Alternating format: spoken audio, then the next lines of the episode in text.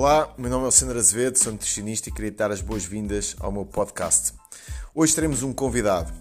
Falamos com o jovem historiador Carlos Ferreira e falaremos sobre a alimentação no século XVIII, XIX e XX em Portugal e no mundo. Espero que gostes.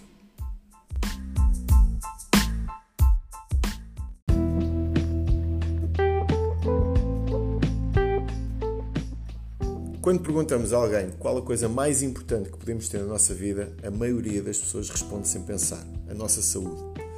Se perguntarmos de seguida qual a melhor estratégia para cuidar da saúde, a primeira coisa que nos vem à cabeça é, obviamente, a alimentação. No entanto, basta entrar num café, num supermercado, num restaurante, para perceber que 80% das pessoas que têm esta resposta têm maus hábitos. Porquê é que fazemos coisas contrárias àquilo que sabemos e se a saúde é o mais importante e a alimentação o principal veículo, porquê é que comemos mal? Será que não queremos uma vida longa? Será que não gostaríamos de ver os nossos netos a crescer? Será que não nos importamos de correr o risco de viver os últimos 20 anos com dores? Será que não nos dói olhar ao espelho e ver todos os dias que somos uma sombra, uma imagem distorcida daquilo que poderíamos ser? Então, qual o processo está por trás de tudo isto? Será a falta de tempo? Será a falta de conhecimento? Será a genética? Estas foram as minhas perguntas durante mais de 15 anos de carreira e depois de milhares de clientes acompanhados. A resposta é bem mais simples do que aquilo que parece. Foste engolido pela tua vida e ficaste para trás. Precisas de um sistema. Precisas do teu sistema. Os seres humanos resolvem os seus problemas, desde os mais complexos aos mais simples, através de sistemas. Se criarmos sistemas para levar o homem à lua, não é difícil criar um sistema para estar mais saudável. Neste momento, o meu trabalho passa por montar sistemas para os meus clientes. Sistemas adaptados às suas vidas, de forma que consigam montar um plano enquadrado no tempo para que possam atingir as suas metas de forma confortável e, acima de tudo, com uma relação de amor com a comida. Se gostas do meu trabalho e precisas resolver estes problemas de uma vez por todas, tenho várias soluções para ti. Podes participar no Reprograma, o meu programa online de reprogramação de hábitos para aprenderes a montar o teu sistema. As novas turmas começam sempre no final de cada mês podes marcar uma consulta comigo ou podes aceder ao meu programa anual, onde poderás trabalhar comigo durante um ano, com consulta incluída, com treino prescrito por uma profissional na área e, com isso, obviamente, teres possibilidades de atingir os teus objetivos com mais calma, com mais tempo e com mais conhecimento. Para mais informações, manda um e-mail para alexandrazevedoacompanhamento.gmail.com e vamos trabalhar juntos. Olá a todos, bem-vindos a mais um episódio aqui do podcast. Hoje eu tenho aqui um conteúdo muito especial. Eu não tenho ideia se fui eu que tive a ideia, se foi aqui o meu amigo Carlos que teve a ideia, mas eu acho que aquilo que nós vamos trazer para vocês, e está prometido, fazemos em vários episódios, portanto este é apenas um, é dar um enquadramento histórico entre uh, a nutrição e a história. Então, hoje vamos ficar com o Carlos Ferreira, que é historiador, uh, para além disso, faz parte do meu grupo é também um amigo, portanto, bem-vindo, Carlos. Bom dia, bem-vindo. Queres te apresentar? Queres, queres dizer alguma coisa mais? Carlos Ferreira, historiador, chega? Conta. Acho que chega, acho que já chega, já é, já é, e já é de peso, de facto, dizer Carlos Ferreira, historiador, já é de peso, por isso já não, já não é preciso dizer mais nada. Já agora, onde é que te formaste, onde é que moras? Fala um bocadinho sobre ti, também para as pessoas saberem. Eu sou, eu sou formado, eu, eu, tive vários percursos antes de chegar à história, por isso também acaba por ser interessante. Eh, eu fui primeiramente para a Economia, eh, em Lisboa, estive hum, no Instituto Superior de Economia e Gestão em Lisboa. Depois, mais tarde, fui para a Teologia, fui para o seminário. Um, depois de ter saído do seminário e ter saído de Teologia, é que fui uh, abraçar aquela que eu acho que é a arte maior da minha vida, que é a História. Uh, e formei-me na Universidade do Porto, primeiramente em licenciatura, depois, entretanto, uma mestrado em História e Património, um, ehm, que uh, também na Faculdade de Letras da Universidade do Porto.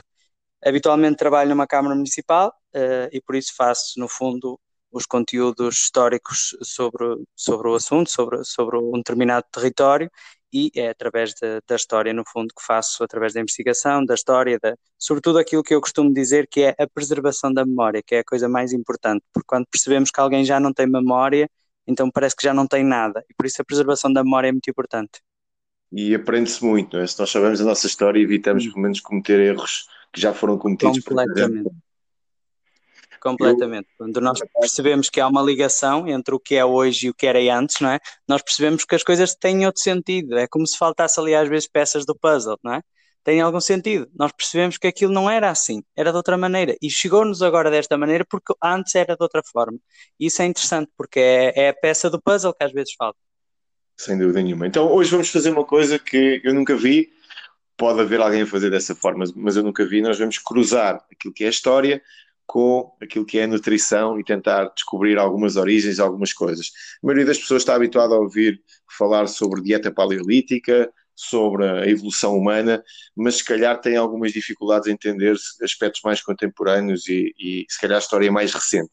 Então, a primeira pergunta que eu tinha para ti era, de uma forma geral, uh, como é que era a alimentação no nosso planeta, no mundo, no início do século XIX? Ok. Uh, as nossas, as nossas raízes, não é? As nossas gentes, as nossas, a nossa sociedade vai mudando muito. E o facto de quando muda, não é? Muda inevitavelmente aquilo que é a coisa mais importante e ligada ao ser humano, que é sem dúvida nenhuma alimentação. Se nós formos ver a pré-história, era exatamente isso. Obviamente não havia aquela ligação à, à, alimentação como temos hoje, não havia aquela arte de comer à mesa como, como nós hoje uh, situamos, mas a verdade é que a alimentação foi de facto e era de facto o, o, o sítio em que as pessoas se reuniam. É à volta da alimentação ainda hoje que as famílias se reúnem, à volta da alimentação que de facto as pessoas partilham coisas. Não é por acaso que, por exemplo, quando nós falamos em simpósios, não é? Os simpósios, à volta de simpósios de qualquer coisa, era sempre isso, eram os encontros de reuniões, sempre. E as reuniões era sempre à volta da alimentação, sempre à volta de um brinde, sempre, a... porque de facto era isso. Se formos ver, até noutros, noutras áreas, se formos falar, dentro de, por exemplo, de, das, das, grandes empresas, das grandes convenções mundiais até, nós podemos ver e de facto o que acontece é que grande parte da alimentação, a alimentação, essas reuniões à volta da mesa, saíam de facto verdadeiros resultados. Isso era muito interessante porque as grandes reuniões às vezes davam grandes resultados e normalmente os grandes contratos fecham-se à volta da mesa.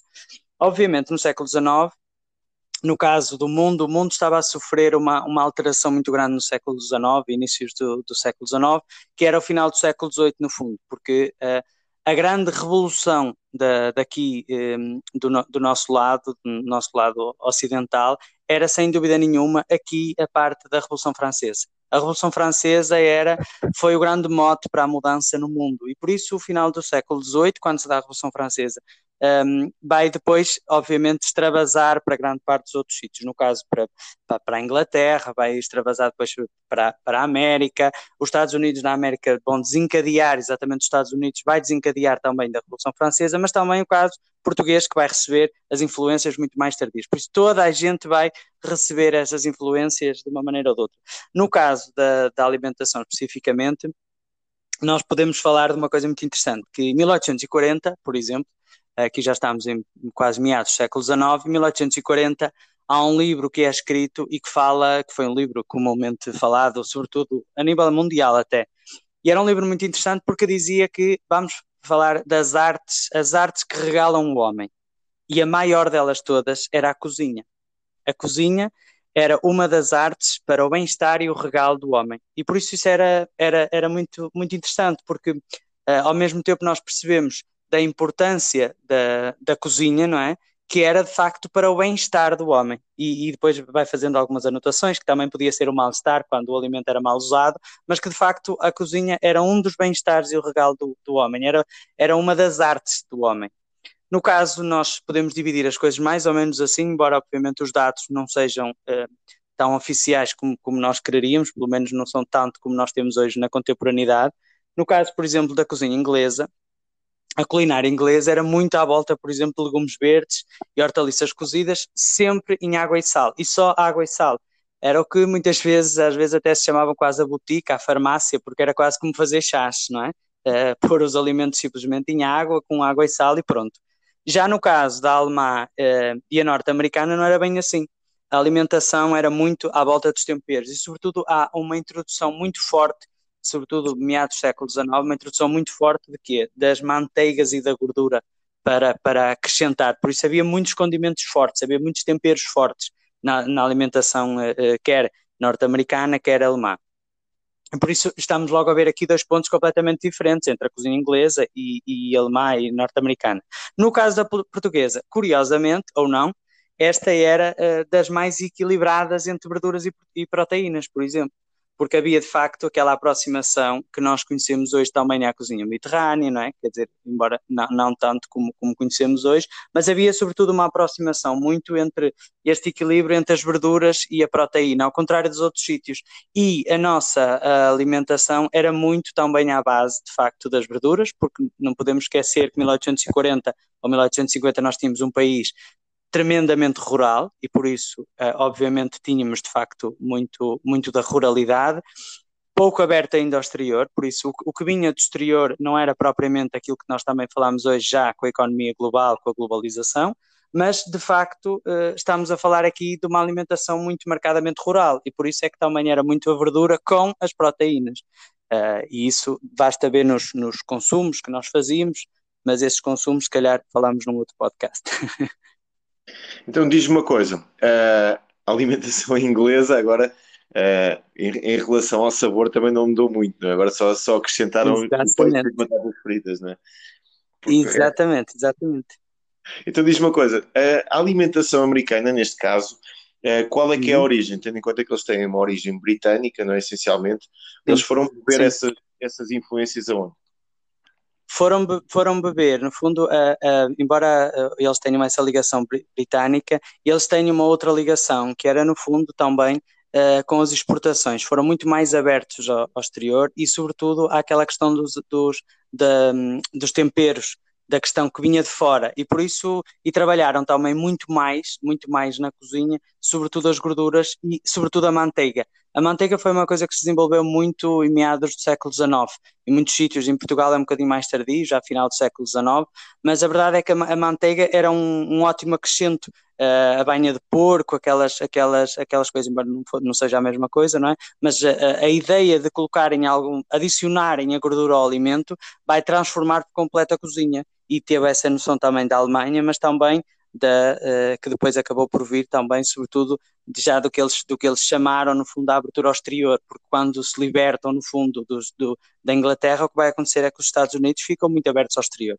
E por isso a entrada de novos alimentos era muito mais permitida do que para um país que estava fechado. E por isso era muito mais fácil. E desenvolveram, de facto, muito esse, essa gordura nos alimentos, ao contrário de, por exemplo, a cozinha inglesa, que se manteve muito na água e no sal e pouco mais. Por isso a, a cozinha era muito. Era, é engraçado porque os autores da altura falam muito que eles faziam, não faziam culinária, mas faziam a botica, que era no fundo a farmácia, que era assim que se fazia os chás. Por isso eles faziam que era molhar a hortaliça na água e sal e pronto, estava bom. Por isso era um bocadinho assim. Engraçado porque Portugal hoje em dia tem, tem, algumas, eh, tem algumas coisas interessantes. Eu tenho um amigo que mora na Alemanha que diz que uhum. Portugal neste momento é mais tecnológico, as pessoas são mais tecnológicas do que os alemães. Os alemães parece que são muito conservadores e têm alguma dificuldade em, em aceitar aquilo que é novo.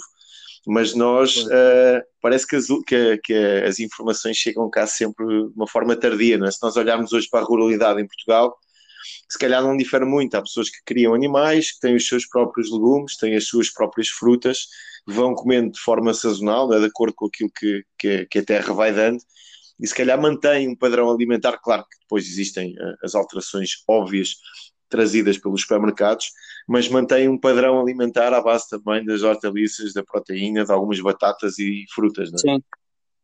Sim. E, uh, e, e curiosamente, sim, e curiosamente, uh, nós de facto recebemos as influências muito mais tardias, estamos aqui quase numa das pontas, de, na ponta, num, num, dos lados da ponta da Europa, não é? Mas curiosamente nós temos aqui uma outra coisa que é muito interessante, que é, nós somos de facto um povo que corre este mundo todo, não é? Nós temos ideia quase que o português existe em todo lado, não é? E curiosamente, muitas das influências que chegam, chegam exatamente por esta multiculturalidade que vai e vem, no fundo, que é das pessoas que vão daqui para lá e de lá para cá. E por isso isso nota-se imenso uh, na, nas, nossas, nas nossas viagens, mas também, e nós não nos podemos esquecer que no século XV nós já andávamos mundo fora, não é? Nas, nos descobrimentos, e de facto muito, nós levávamos muitos alimentos para lá, e trazíamos muitos alimentos para cá. Uma das coisas mais preciosas, e depois podemos falar isso num outro podcast, mas, mas uma das coisas muito mais preciosas, por exemplo, Uh, que chegava cá era a importância da carreira das Índias, por isso tudo aquilo que vinha da Índia, que era sobretudo os alimentos. E curiosamente, não foi uma coisa que ficou marcadamente na nossa alimentação. Hoje, por exemplo, nós não temos demasiados alimentos em que tem muito açafrão, muitos, muitos, demasiados condimentos, por exemplo, da Índia. Nós não temos isso. Não temos uma cozinha marcadamente picante, não temos uma cozinha marcadamente com, esses, com essas introduções, e curiosamente nós tivemos tanta influência nos descobrimentos e não temos a cozinha assim.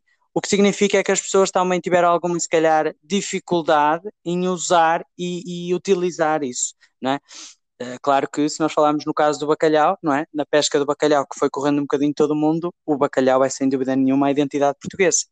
É uma das identidades portuguesas. E curiosamente, o que muita pouca gente sabe, é que o bacalhau, uh, hoje nós conhecemos de uma forma, e está nas cozinhas gourmet, está na, nas grandes cozinhas de especialidade, mas a, o bacalhau era sem dúvida nenhuma um dos alimentos mais uh, reconhecidos e utilizados na cozinha, sobretudo mais de interior e mais rural. Porque era de facto um alimento muito, muito, muito barato e muitas pessoas perguntam, mas no, no interior, do, mais do que no litoral? Mas não faz sentido, porque no litoral é que havia a proximidade ao mar. E, sim, mas a verdade é que ele chegava de facto pelo litoral e havia a possibilidade de depois nós o podermos uh, utilizar para levar para, para o interior. E como é que nós podíamos levá-lo? Podíamos levá-lo de facto com os, digamos, os, uh, eram levados em, em, em, carros de bois para o interior porque ficava seco. Havia a possibilidade de comer o bacalhau seco. E por isso o tempo de durabilidade, desde o do litoral até o interior, era mais fácil para levar. A mesma coisa as sardinhas. E por isso eram os, os alimentos mais baratos. E nós hoje uh, vemos que de facto não é bem assim. No mercado hoje continuamos a ver o bacalhau e a sardinha não é assim tão barato. Por isso era a comida que os mais pobres comiam, por exemplo. Uh, e nós hoje não temos tanto essa noção. E que tinham acesso, como disseste bem a ela, porque uh, ficava lá conservado, não é? ao contrário do peixe fresco. E quem estava perto do mar optava, obviamente, por comer peixes frescos, que não ia estar a comer peixe salgado. Exatamente. Claro. Exatamente, exatamente. Então diz uma coisa, e nós falámos agora do, essencialmente do século XIX, do final do século XVIII, uh, o que é que mudou depois na passagem do século, portanto do XIX para o século XX?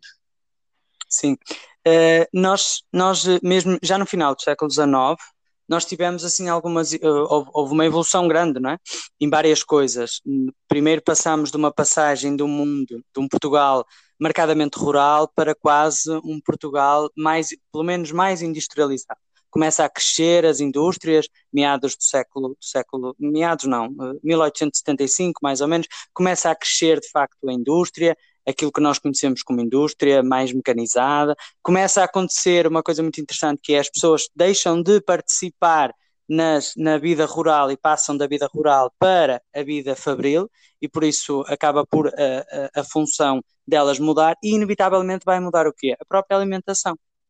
Porque se até aquele momento, por exemplo, podiam comer a qualquer hora, podiam porque estavam muitas vezes perto de casa, porque podiam parar a qualquer hora, podiam...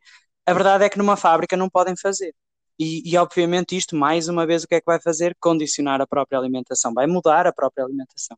Uh, nós não temos dados, dados infelizmente, para, ou pelo menos os dados que queríamos para todo o país, por isso as noções entre Portugal e Portugal, no caso Lisboa, mas Portugal, por exemplo, traz os montes, nós não temos os mesmos dados, infelizmente.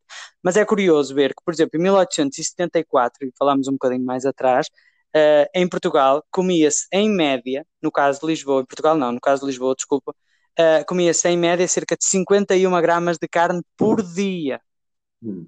por dia, o que era marcadamente pouco. Ok. Uh, é óbvio, é óbvio que nós aqui, estes dados podem ser adulterados por uma questão, porque havia o abate clandestino, o que impulsionava que as pessoas comessem mais carne, não é? E havia também o chamado autoconsumo, não é? Pessoas que não, não declaravam o que tinham em casa e comiam o que produziam, ponto final, não é? Uh, que não declaravam. Mas a verdade é que não há de ser muito diferente disto. E 51 gramas de carne por dia era de facto marcadamente pouco a nível de proteína. Ah, uh, então... No caso Sim, sim, sim, sim, Alexandre. Estavam-se basicamente à, à base de, dos artículos que, que, produziam em casa. Exatamente. Mas já Exatamente. havia alguma coisa industrializada que eles pudessem comprar, tendo em conta que a indústria estava a crescer? A indústria, a indústria começa a crescer e nessa altura ainda não temos demasiadas coisas. O que é que vai, vai entrar muito? Isso sim vai começar a entrar o quê? Lá está, a questão que eu estava a falar há pouco, no final do século XIX começa a entrar muito o quê? A manteiga. A manteiga era uma das coisas, não era propriamente que comiam, não é? Mas começa a, a entrar. Se nós formos ver, por exemplo, no caso dos, dos, dos, bairros operários, porque depois crescem os bairros operários, não é? Porque eram as pessoas que trabalhavam nas fábricas, muito próximo das grandes cidades normalmente, criavam-se os bairros operários que tinham condições uh, muito, muito fracas, mesmo até em termos de alimentação. E se nós formos ver a um operário, por exemplo, e se, e se virmos a noção de, de, de, quanto é que um operário comia, por exemplo, o operário comia cerca de 30 gramas de porco, por exemplo, e aqui já estamos a falar, estamos a falar de 30 gramas de porco uh, por dia, uh, meio litro de vinho e 50 gramas de azeite. O que é que acrescentava aqui? Acrescentava o pão de milho e acrescentava aqui as hortaliças quando as havia. Mas é engraçado, Alexandre, que mesmo isso das hortaliças é uma coisa interessante, porque nós às vezes não temos esta noção. Achamos que, por exemplo, sei lá, alguns alimentos são desde sempre, nem pensamos, não é? Pensamos que o alimento existe desde sempre. A verdade é que, por exemplo, no final do século XIX começa a crescer em França, curiosamente, um alimento que nós hoje comemos, quase toda a gente o tem na mesa, e, e, nós achamos que já existe há 500 anos e a verdade é que não, não é assim. Que é a alface, por exemplo alface, o cultivo da alface, só chega a Portugal no início do século XX. Estamos a falar há pouco mais de 100 anos. E, e, é uma coisa que nós às vezes não pensamos, não é? Uh, achamos que já existiu desde sempre, que a alface existia desde sempre. Não, não é verdade. Obviamente a alface existia, a planta sim, mas a sua disseminação, um, ehm, o seu cultivo e, e, e, a alimentação de facto não existia, não é? Se nós formos ver nos meios mais, mais uh, aqui também há uma diferença, claro que obviamente a contemporaneidade também nos vai ensinando outra coisa. Mas, por exemplo, no caso da rúcula, a rúcula é um alimento que muita gente come em saladas e etc. E nos meios mais rurais, jamais alguém comer rúcula. Porque a rúcula é o alimento que se dá aos coelhos, por exemplo. Sim. Há aqui, há aqui uma diferença, não é? Entre, entre uma coisa e outra, não é? E no caso da alface, era isso. A, a, a introdução da alimentação demorou. Não é? não é que a alface não existisse, mas a verdade é que não existia a tradição desse cultivo, não é? Mas voltando à, à, tua pergunta, já no século XIX, quando, já no século XX, desculpa, quando de facto há, há essa, e há uma grande mudança na alimentação, sobretudo dos bairros operários. E o que é que começa a surgir? Começa a surgir uma coisa muito interessante, que era o boom que se dá, eh, já tinha se dado no, noutros, noutros locais, mas que começa a surgir em Portugal. Que há aqui uma diferença entre o que era de facto uh, o, o, alimento necessário e o que era de facto o alimento um, útil, que era uma grande diferença, porque começa-se a escrever muito e daí nasce também a ideia do vegetarianismo, por exemplo, um, porque muitas pessoas acabam por introduzir nessa alimentação, 1900 mais ou menos, começa a ser da época, começa-se a perceber esse avanço. E, e, e, o que acontece aqui é que é curioso, e eu vou citar aqui uma frase de alguém que escreveu isto num documento em 1912 e escreveu uma coisa muito interessante, que o alimento é a vida, mas para quem não sabe usar, o alimento pode ser a morte. E quando se, quando se reúnem para uh, escolas médicas para falar do que é que, e estamos a falar em 1912, do que é que podia ser importante para combater as doenças, que melhor alimento seria importante para combater as doenças. Sabes qual é que foi o que saiu, curiosamente? Não faço o jejum. o jejum. Que engraçado. 1912, estamos a falar em 1912. O jejum sai já como o melhor, entre aspas, alimento para combater a doença. uh, e por isso. Obviamente que vamos ter que não... ter um, um episódio só dedicado ao jejum, certo? Está prometido, certo? Sim, sim, sim, obviamente, sim. E da importância do jejum nas, nas tradições mundiais, quer, quer, quer por convicções religiosas e outras. Uh, mas a verdade é isso, o jejum era já de facto aqui uma, uma, uma alteração. Quando nós vemos e falamos aqui, uh, é que nós estamos a entrar no século XX, 1900, o mundo está a mudar, inevitavelmente o mundo está a mudar antes da Primeira Guerra, mas já no pós-Primeira Guerra o mundo vai levantar-se. 1920 já começa assim uma chamada Idade de Ouro, porque já é um fim da guerra, já é um crescimento económico, já há tudo isso. E que vai acontecer até mais ou menos 1926, com o crash da Bolsa, depois cai, volta a, volta a subir, depois cai outra vez na Segunda Guerra Mundial. E acaba por ser interessante porque nós percebemos aqui, inevitavelmente, isto é marcado, porque cada vez que há estas crises ou não, não é? Uh, nós vemos que há esta discussão imensa. Por exemplo, se a alimentação de facto é, é quase o barómetro para nós perceber como é que historicamente as sociedades estão. Porque se, por exemplo, Alexandre, se nós hoje pegássemos e agora no noticiário na hora do almoço uh, desse na televisão a dizer que uh, o pão iria subir para o dobro e a partir da manhã cada pão iria passar de 10 cêntimos para um euro e meio cada pão. Uhum. Só isto, não, não havia mais nada no resto do país que subisse, mas era isto que ia subir. Isto marcadamente ia ser um nível de contestação imensa, porque é o pão, no fundo, que, que, que acaba por gerar estas controvérsias na própria sociedade. Por isso a alimentação é muito importante para, para medir também como é que está a história da sociedade. É muito interessante perceber como é que isto pode mudar ou não, se a, se a sociedade estava apaziguada ou não, por exemplo. Por isso é que nós nas crises, falamos das crises, obviamente tem sempre uma componente económica e, obviamente, a fome está associada a ela, não é? Por causa disso mesmo. Ora, em 1920 começa a surgir, sobretudo uh, nos Estados Unidos, uma coisa que se tornou depois viral até os dias de hoje, que eram os grandes dispensadores de comida. E começa a surgir o quê? A ideia de que a comida era algo rápido. A sociedade precisava de algo rápido para se alimentar. A comida deixa de ser um momento prazeroso, com calma, com tranquilidade, em família. Deixa de ser isso porque a sociedade mudou. Porque as pessoas precisam de correr, precisam de comer, alimentar-se e ir a correr. E por isso a sociedade muda radicalmente e o que vai acontecer é que estes dispensadores de comida vão gerar, gerar uh, aqui um, uma nova viragem. E os dispensadores de comida, estou a falar de metemos a moedinha e sai a comida.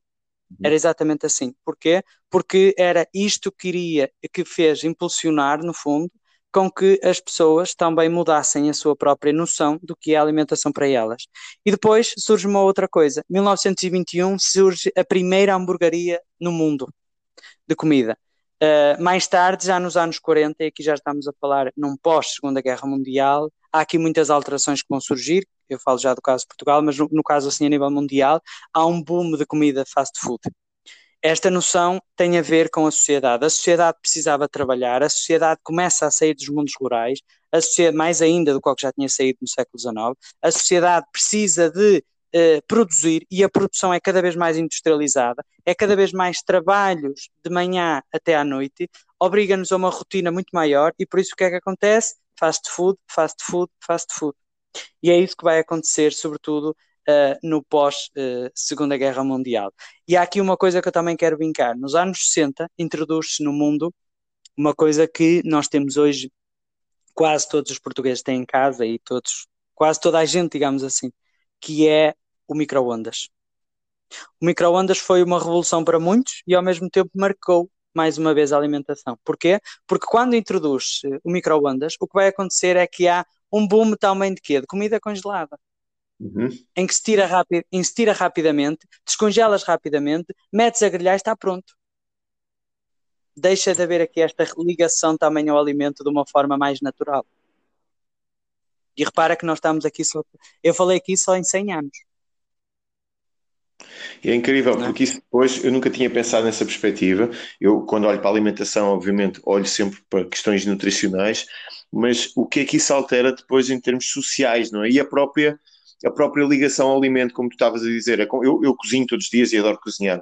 É completamente diferente uma pessoa chegar ao mercado, escolher uns legumes, aqueles que estão com melhor aspecto, comprar umas frutas, ir ao talho e comprar a carne, chegar a casa e confeccionar, do que chegar a um supermercado completamente desligado, quase emocionalmente daquele processo, não é? porque eu não vou, é, é, quase como se fosse um filho, não é? eu não vou dar à luz aquela lasanha, por isso simplesmente claro. vou dentro da micro-ondas, ligar o botão e que se lixe, e isso realmente faz com que, de um momento para o outro, não só tenhas uma, ficas um pouco mais desligado do processo, perdes um pouco o amor também ao alimento, não é? Perdes um pouco o amor à alimentação, e, e as coisas tornam-se mais mecânicas. E depois, como tu disseste há pouco, também nunca tinha pensado, os efeitos sociais que isso tem depois também numa casa, em que as pessoas antigamente havia o cheiro da comida, em que a mãe cozinhava ou a avó, as crianças andavam pela cozinha, uh, uh, servia-se, metia-se a comida na mesa, as pessoas estavam à mesa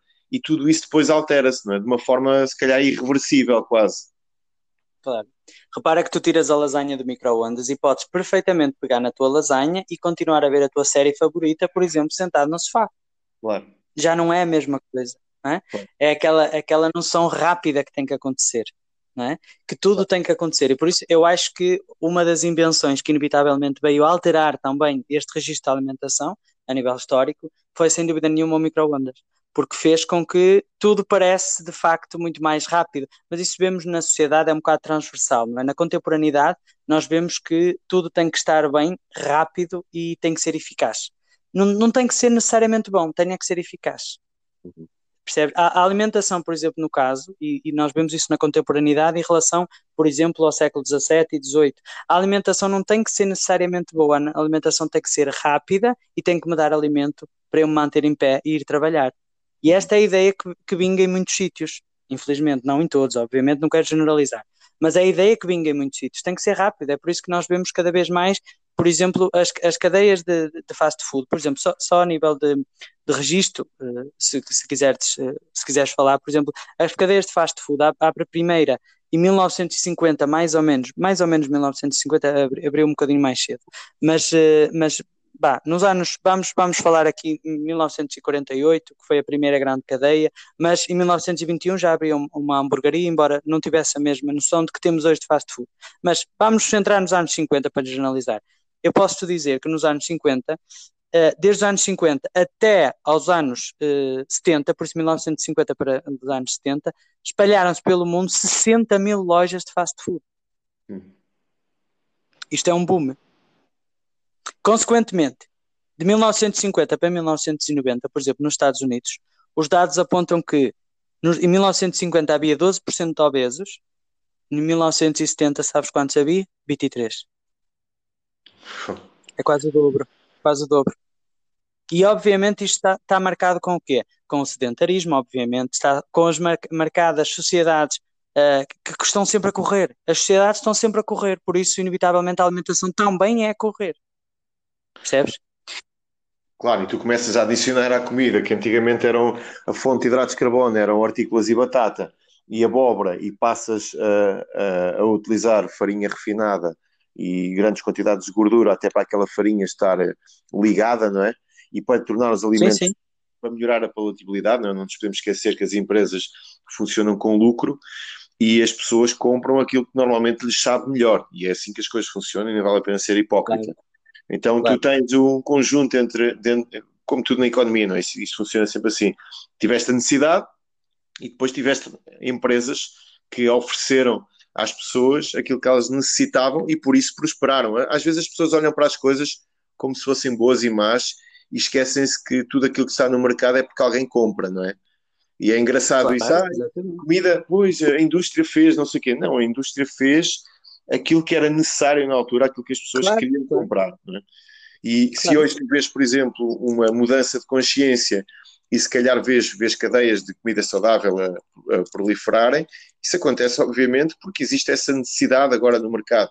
Portanto, as coisas não são criadas do, claro, do nada. Exatamente, não é? Isso, isso, isso não, não, mesmo as cadeias de fast food não tem que ser mau, porque a verdade é que as pessoas, as pessoas é que quiseram e querem, muitas delas, não é?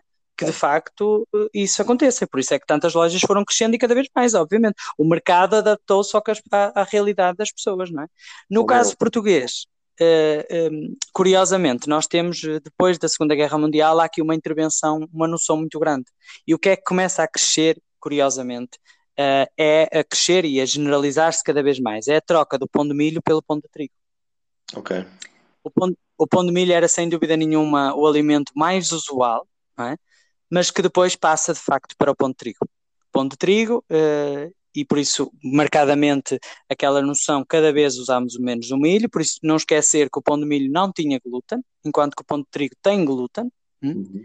Uh, e há aqui uma questão interessante, é que há um acompanhamento que vai surgir, e vai surgir o que é o pão de trigo? Vai surgir a torrada, vai surgir a manteiga na torrada, e vai surgir junto o quê? O café para acompanhar a torrada e vai surgir o quê? O açúcar dentro da chávena do café. Certo? Okay, e, in, inevitavelmente, in, inevitavelmente vai. E, e, com desculpa, isto, desculpa. e com isto, se calhar, nascem os cafés, não é? Porque estás a dizer aquilo que as pessoas normalmente consomem de manhã quando vão a um café. Exatamente, exatamente. Sabes que havia uma noção muito interessante entre as duas coisas. Antigamente havia umas as, as tascas, digamos assim, não é? Uhum. As tascas já são muito usuais desde o século XVIII, era quase uma, não ligado certamente com, com estes nomes tão, tão coisa, era mais adegas diretamente quase, mas e depois surgem os cafés de café, como nós conhecemos. O café era um sítio muito mais elegante. Era um sítio em que a pessoa podia ir de facto tomar um pequeno almoço. Enquanto que a tasca era quase para substituir a ceia. E porquê? Porque o que, o que vai acontecer é que na tasca serve-se o vinho e o petisco. E o petisco normalmente era um salgado. E se era um salgado, normalmente era carne ou peixe ou qualquer coisa assim, não é? Não, não ias à tasca comer uma torrada, por exemplo. Não é? Enquanto que no café isso já era usual. E, e é engraçado que com a entrada do pão de trigo, curiosamente, mais uma vez aqui esta mutação na sociedade, o que vai acontecer é que desce o quê? Imediatamente o consumo de bacalhau e de sardinha. Okay. E aumenta para outro, para outro tipo de alimentos. E porquê? Porque o bacalhau e a sardinha acompanhavam sempre. Como é que nós acompanhámos as sardinhas? Com um bocadinho de broa. Sim. É? Com a broa. Sim. Já que o pão de trigo não era igual. Não é? Nunca, não, não vejo normalmente ninguém, por exemplo, meter, meter uma sardinha dentro de uma broa, dentro de, uma, de, um, de um biju, por exemplo. Isso não acontece. Aqui embaixo, aqui no, no, sul, as pessoas consomem a sardinha com pão de trigo, mas mais para o norte a sardinha, a sardinha é, com... é com broa. Sim, é sim. com broa de milho, toda a gente põe com broa de milho, não é? é, é porque porque é, essa, e essa ligação ficou marcada também nas pessoas. O que vai acontecer é que mais depressa vai introduzir de facto aqui eh, e tu vês hoje, hoje, se fores a uma padaria, muito mais facilmente encontras o pão de trigo do que encontras o pão de milho. Sim, sim. É, é, raro, não é raro, mas há muitas que já nem que, que, fazem muito pouca quantidade, porque nem toda a gente come, porque pronto. Já para não falar que antigamente muita gente fazia, antigamente, e ainda há muita gente que faz, o pão de milho em casa, certo? E por isso não, não fazem fora. O que, é que, o que é que nós estamos aqui a falar? Estamos a falar de um aumento de quê? De hidratos em detrimento da proteína. Uhum. Que é isso que vai acontecer. Uh, e no fundo é isto que, uh, até aos nossos dias, é? as coisas, obviamente, no, a partir dos anos 90, por isso há 30 anos, o que vai acontecer com esta globalização exacerbada é que de facto as cadeias de, de fast food vão entrar em força uh, também em Portugal, até antes, uh, vão criar de facto esta, estas intervenções imensas, digamos assim, nas, nas, nas, alterações da sociedade, vão entrar, no caso português, vai, vai, vai obviamente estamos abertos ao exterior, vai haver cada, mais, cada vez mais o produto congelado, também de interior, porquê? Porque há esta noção também de coisas rápidas e por isso o produto congelado, as coisas rápidas, os, os alimentos mais, eh, digamos, mais fáceis de fazer, a cozinha cada vez mais eu acho que há, há, quase uma entrada da banalização da cozinha. Aquela arte que eu falava no início do século XIX, eh, de facto, quase que deixa de ser uma arte. Obviamente, não podemos generalizar, mas para algumas uh, sociedades e para algumas famílias, de facto, é, é o mais rápido possível para o alimento. Durante a semana, obviamente, mais ainda por causa dos trabalhos, mas muita gente ao fim de semana também. Não é? Uh, e por isso é o mais rápido. Eu tenho o privilégio de já ter viajado bastante é uma coisa que eu gosto muito de fazer. E a minha última viagem que eu fiz foi a Marrocos, estive em Marrakech há alguns uhum. dias e adorei, adorei a cozinha, adorei, adorei tudo. E recomendo quem, quem puder ir, é uma viagem super barata, fica mesmo aqui ao lado e é um fim de semana fabuloso e tem um clima bastante ameno também. Mas normalmente é raro o país que eu encontro uma cozinha, eu não digo melhor porque isso nunca encontrei, até agora, mas que seja parecida em termos de qualidade com a nossa. A nossa cozinha é inacreditável. E Portugal tem uma coisa muito gira que é nós temos uma mistura enorme entre, ainda hoje, entre aquilo que é a ruralidade e aquilo que é o cosmopolita. Tu, por exemplo, quase todas as pessoas têm uma avó no, no, campo, ou têm família, ou têm os tios que moram num ambiente mais rural e não acontece como nas grandes cidades americanas, ou mesmo nas grandes cidades do Brasil, ou nos, nos países que têm uma dimensão diferente da nossa, não acontece as pessoas estarem tão desligadas daquilo que é o tradicional. Então Portugal é um país estranho, no bom sentido, para já em que tem uma, uma, uma diferença geográfica, às vezes 10 em 10 quilómetros muda tudo. Não só em termos de paisagem, mas também em termos de pessoas e de hábitos. Né? Talvez por termos sido um país tão atrasado durante tanto tempo e com tão, pouco, com tão pouca qualidade até na, na, nas estradas e na forma de nós nos movimentarmos. E é engraçado porque, uh, felizmente em Portugal, se calhar muito poucas pessoas têm exclusivamente ainda uma alimentação de micro, micro-ondas porque mesmo em Lisboa, desce a rua epá, tens um restaurante pequenino que tem comida caseira e que tens uh, comida com, com paladar e tens o arroz de tomate e tens o peixe frito e tens todas essas coisas.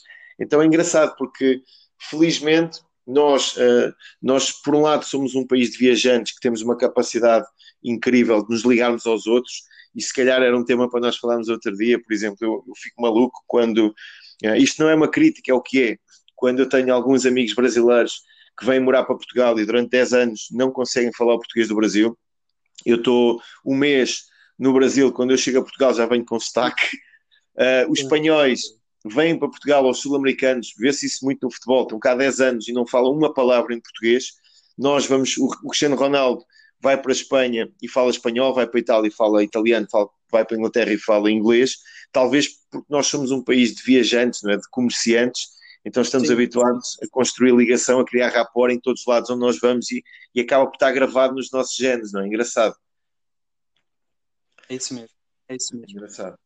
Então, uma pergunta que eu te queria fazer é assim, ó, ó, Carlos, já, já percebeste que isto vai ser complicado, porque nós temos para ideias, assuntos para gravarmos, e pá, estou a adorar, estou a adorar aqui a, a, nossa conversa, acho que as pessoas que, que, vão ter acesso a este conteúdo vão ter acesso a uma coisa que eu nunca vi, que foi a ligação entre a alimentação uh, falado por um nutricionista e entre a história falado por um historiador, epá, e estou como eu disse na altura que, que, tivemos esta ideia em conjunto, eu fiquei logo super entusiasmado para podermos começar a gravar aqui alguns episódios. Eu queria te fazer uma pergunta, porque isto no, na, para a minha família faz sentido. O meu pai, durante algum tempo, quase 20 anos, foi produtor de vinho no Alentejo, tínhamos uma herdade de vinhos. E tu falaste há pouco que uh, os operários comiam se calhar cerca de 30 gramas de porco e meio litro de vinho. E o Salazar, só ver, já dizia que o vinho era o alimento do povo, não é? Sim. E como é que o vinho era utilizado? Para já porque nós tínhamos produção, não é? E em segundo lugar porque Sim. acabava por ser um analgésico para as horas e horas de trabalho que as pessoas tinham que ter e para, para o ambiente de miséria também que se vivia na, dentro, dos, dentro dos empregados fabris, não é? Queres falar um bocadinho sobre isso? Sim, no caso, o caso do vinho, nós em Portugal temos, e como disseste muito bem, uma, uma tradição fortíssima no vinho, não é? é? O resto do mundo, alguns sítios também, mas nós temos inicialmente, não podemos esquecer da grande e, e das primeiras regiões demarcadas de vinho no mundo é nossa.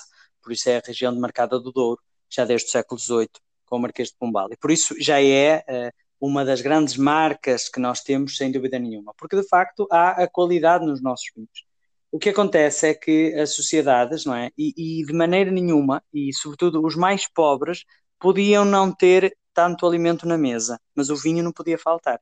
Quer no século XVIII, quer no século XIX, quer eh, já o mais recente na contemporaneidade, nós vemos que muitas, muitas famílias tiveram sempre esta ligação ao vinho. E o vinho, eh, no nosso caso, obviamente depende muito das castas, dos sítios onde estamos, mas, por exemplo, no caso do Douro, o chamado vinho do Porto, só se chama de facto vinho do Porto porque é um é feito necessariamente no, no régua, não é? Mas que vem estagiar quase para o Porto e do Porto é que saía para o exterior. Também não podemos esquecer que fomos, eh, digamos, o, o vinho do Porto, no caso, era o alimento apaixonado dos ingleses é? sobretudo os ingleses, que fizemos uma tradição imensa com os ingleses, uma troca fabulástica durante séculos eh, com os ingleses com o vinho do Porto. Nós, eh, o vinho vinha para a Barra do Porto e da Barra do Porto saía em direção à Inglaterra. E de facto este contrato comercial tornou-se de facto extremamente importante para nós, deu-nos uma força extraordinária para vender aquilo que era da grande qualidade, que era o vinho. Ainda hoje, ainda hoje, eh, a rainha de Inglaterra, com as ligações à casa do, às casas do vinho do Porto, não tem diretamente uh, nenhum negócio uh, que pelo menos que eu saiba, mas a verdade é que em determinadas alturas uh, especiais o vinho do Porto. Uhum. E isto é muito interessante. O caso do vinho obviamente, nas, nas, na, isso, por exemplo, na, na, corte, na Casa Real, o vinho era, uh, tinha que ser de facto de muita qualidade e era muito o vinho do Porto, mas também outros, outros, outros vinhos que tínhamos pelo resto do país. No caso dos operários, muitas das vezes era o vinho que havia em casa, se ainda o tinham, se não, eh, as tabernas nesse caso eram muito interessantes, porque era engraçado que uh, alguém escrevia em 1870 uh, escrevia o, o, seguinte, que não, se por acaso não houvesse taberna naquele lugar, podia não haver taberna, mas bebedeira havia na certa. e porquê? Porque o que acontecia é que de facto as pessoas bebiam muito mais do que a conta sempre, porque no fundo havia essa lição entre o esquecimento, havia essa noção também entre a embriaguez que permitia no fundo aquela força, no fundo, para esquecer, porque havia muito trabalho braçal e nós vemos isso sobretudo nas minas. Né? Havia muita gente que ainda trabalhava nas minas. As próprias pessoas que trabalhavam dentro, dentro das, uh, das fábricas, por exemplo, uh, e isso foi um problema. Isso chegou a ser um grande problema até a nível de saúde pública, porque havia de facto uh, pessoas que, que, que, ao trabalhar embriagadas, obviamente nas máquinas não podiam fazer. E por isso o vinho tem sempre uma ligação muito forte. Era o vinho e, inevitavelmente, o pão. Não é por acaso que nós vemos, uh, desde mesmo, por exemplo, nos meios religiosos, nós vemos sempre o vinho a acompanhar a Eucaristia. É sempre o pão e o vinho. Certo? Uh, nós vemos isso nas casas das pessoas, não é? Nós vemos a, a, a, como é que nós celebramos, não é? O, o, a, celebração e mesmo, por exemplo, os contratos, quando as pessoas faziam contratos, mesmo no século XIX e etc., brindavam sempre era sempre o vinho. E por isso o vinho, mais do que uh, o motivo para a alimentação, era um motivo social. Não é? Quanto melhor o vinho, maior era o motivo social, não é? Só se abria uma determinada garrafa se o motivo de celebração justificasse. De outra maneira, não se abria assim uma garrafa qualquer. Se fosse um momento qualquer, bebia-se um vinho qualquer, digamos assim. Se fosse uma, uma celebração, então aí bebia-se uma garrafa muito melhor. Um, e de facto o vinho teve sempre essa ligação, quer os vinhos, os vinhos, por exemplo, do Alentejo, que são, foram sempre vinhos muito cultivados. A vinha é muito antiga na nossa nas nossas regiões. Nós temos, temos eh, ligação ao vinho, de facto, há muitos, muitos, muitos séculos atrás. E a importância das castas, a importância do vinho.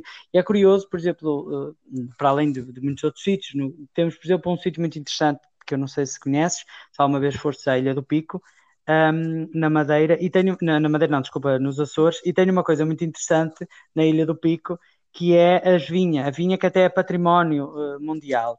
E se tu fores ver a vinha, é muito interessante como é que ali naquele sítio consegue, porque o terreno é muito, é muito rochoso, é muito duro, como é que ali consegue produzir-se vinho? E a verdade é que se produz vinho e bom, o vinho Eu, da Ilha do Pico. E por isso um, é uma coisa muito, muito, muito, muito, muito, muito interessante e é um, eh, digamos que é, um, que é um, uma espécie de aqui que acaba por estar no nosso país desde sempre e por isso faz parte desde, desde a nossa alimentação, desde sempre.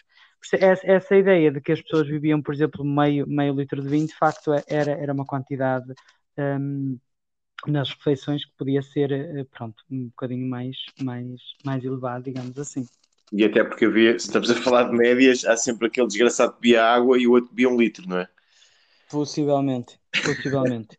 eu sei disso porque assim, epá, eu, é, eu tenho família no campo, apesar de morar em Torres Vedras, é, eu morei no campo uh, até aos 4 anos, embora estivesse quase sempre na casa da minha avó na cidade, e depois viemos morar para a cidade, também estamos a falar de 10 km de distância mais ou menos, mas eu sempre mantive essa ligação e sempre acabava por passar temporadas na casa da minha avó, eu e o meu primo pegávamos na caminhoneta, lá íamos nós para a casa da minha avó, e uh, nas festas das aldeias, mesmo aqui uh, em Torres Vedras, que fica, sei lá, fica a 40 km de Lisboa, portanto é, não é propriamente o interior de Portugal, uh, mas sempre houve bêbados das aldeias, era uma coisa que sempre havia. A taberna lá da, da, da, aldeia ficava a 100 metros da casa da minha avó, portanto eu lembro perfeitamente de passar na taberna. O meu avô tinha, tinha algumas terras e tinha algumas pessoas que trabalhavam com ele, portanto o meu avô era trabalhador rural, meu avô paterno, então lembro-me de ir à Vindima com o meu avô de carroça, ainda me lembro disso, são as primeiras memórias que eu tenho da minha infância, e é engraçado porque é isso que tu dizes, uh, uh, o empregado rural ao contrário do empregado fabril, que se calhar tinha uma vida uh, igualmente dura, mas uh, um pouco diferente, não é? Diferente trabalhares numa fábrica ou trabalhares no campo, não em termos de esforço apenas, mas a poluição sonora, as horas de trabalho, uh, os próprios locais onde as pessoas moravam, é completamente diferente.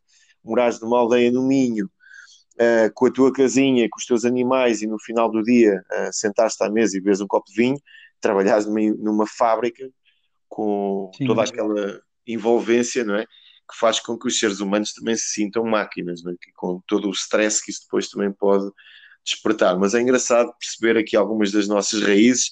E uma das coisas que eu hoje aprendi contigo foi que realmente nós somos um povo estranho. Nós, por um lado, somos, parece que somos muito abertos aos outros, mas por outro lado, somos capazes de manter as nossas tradições e as nossa, a nossa forma, se calhar, mais primitiva de comer ao longo do tempo, e isso conserva a nossa alimentação uma, uma coisa especial ainda hoje no mundo, não é? Sim.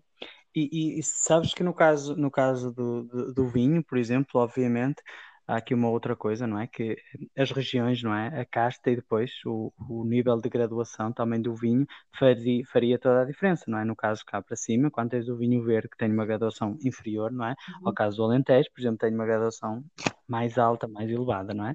E por isso isso também fazia toda a diferença no próprio, na saciedade que adivinha do vinho, não é? Uh, obviamente, quanto mais bebias, mais embriagado podias ficar, não é? E por isso havia também aqui a diferença entre, os, entre, entre o nível. Mas nos anos 30, isso é uma discussão, nos anos 30 já do século XX, é uma discussão muito forte, mesmo na Assembleia, porque havia a noção de que, primeiro, por um lado, era preciso controlar o vinho, não é? para que não se gerasse grandes gastos, demasiadas embriaguez e, e mesmo a questão de, das, nos trabalhos, não é? Mas, por outro lado, havia a maneira de dizer que, e, e, isso foi uma coisa, por exemplo, em 1947, há uma grande frase que ficou quase como um chavão, que se fala que beber vinho é dar de comer a um milhão de portugueses. Exatamente. Não é?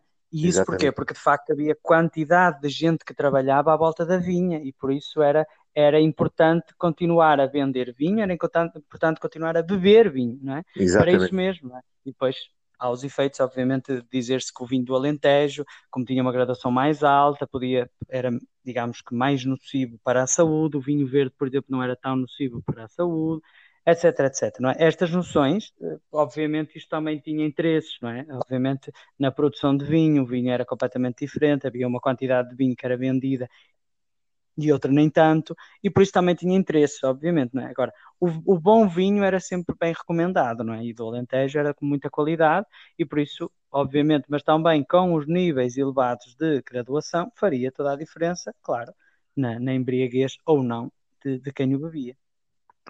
Carlos, chegamos ao nosso tempo. Uh, ganhaste, obviamente, um voucher para voltares, não mais uma vez, mas uh, muito mais vezes, ok? Portanto, vou ficar também à espera da tua próxima sugestão de tema, porque devo dizer que adorei aqui a nossa conversa de hoje, adorei aqui este conteúdo, acho que as pessoas também vão gostar e tenho-te a agradecer não só a tua disponibilidade, mas também a tua gentileza para partilhares o teu conhecimento com, com estas pessoas. É um gosto ter e agradeço muito o, o teu convite, sabes que gosto muito de, de trabalhar contigo e por isso agradeço imenso o teu convite. Muito obrigado. Carlos, um grande abraço e para vocês que estão a escutar, vemos então no próximo podcast.